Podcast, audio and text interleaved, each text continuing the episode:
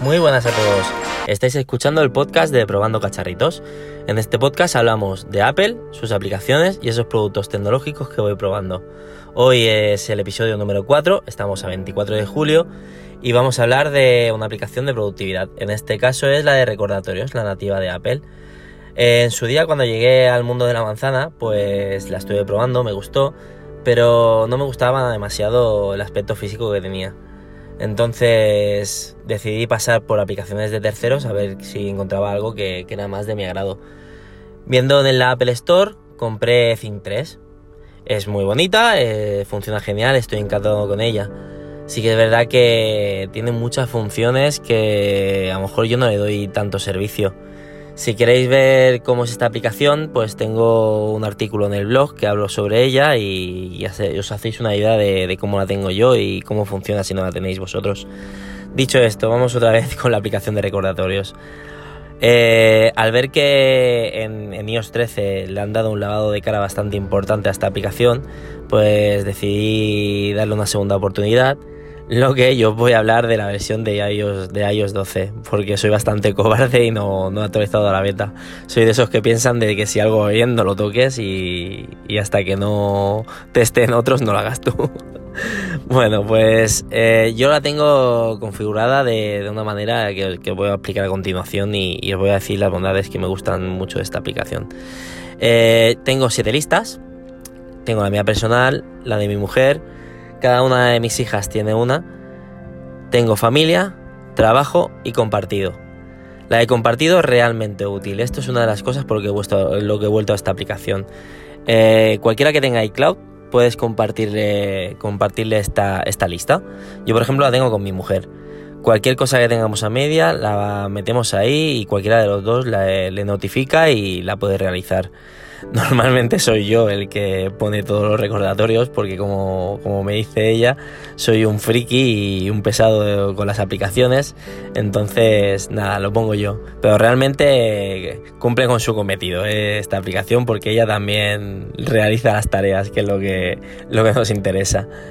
Em, después, eh, una vez creado el recordatorio, lo que hago es en los ajustes de ese recordatorio, puedes decirle que te lo recuerde a una fecha y a una hora en concreto o otra de las cosas por lo que he vuelto a esta aplicación y es que tiene un apartado que te lo recuerda en una dirección.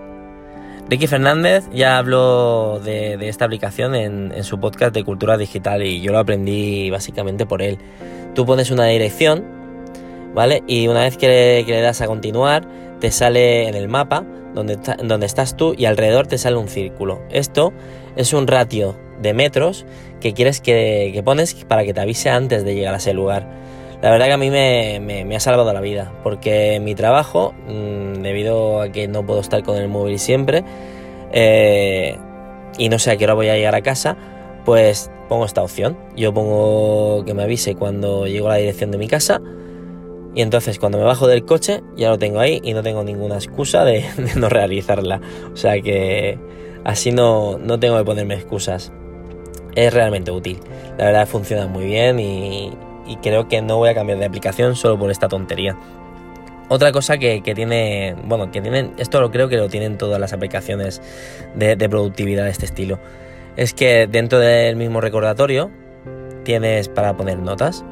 Esto es útil, es muy útil. Yo muchas veces si quiero grabar un podcast o un vídeo, lo que sea, lo que hago es que pongo ahí el guion y no me hace falta ir a la aplicación donde he escrito el guion, sino que lo copio ahí y ya está. Lo tengo, lo tengo mucho más sencillo. Hay una cosa que dentro de esas notas echo de menos de la aplicación de Think 3.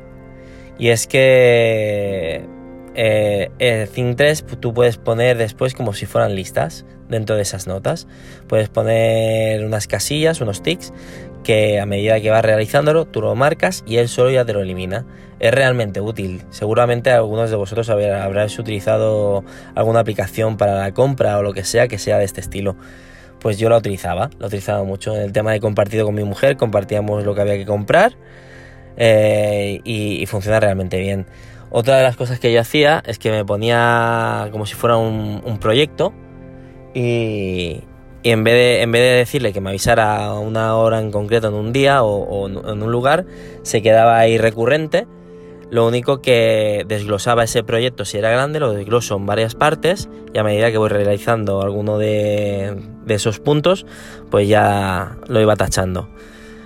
Eh, esto no recordatorio no lo tiene. ¿Que es imprescindible?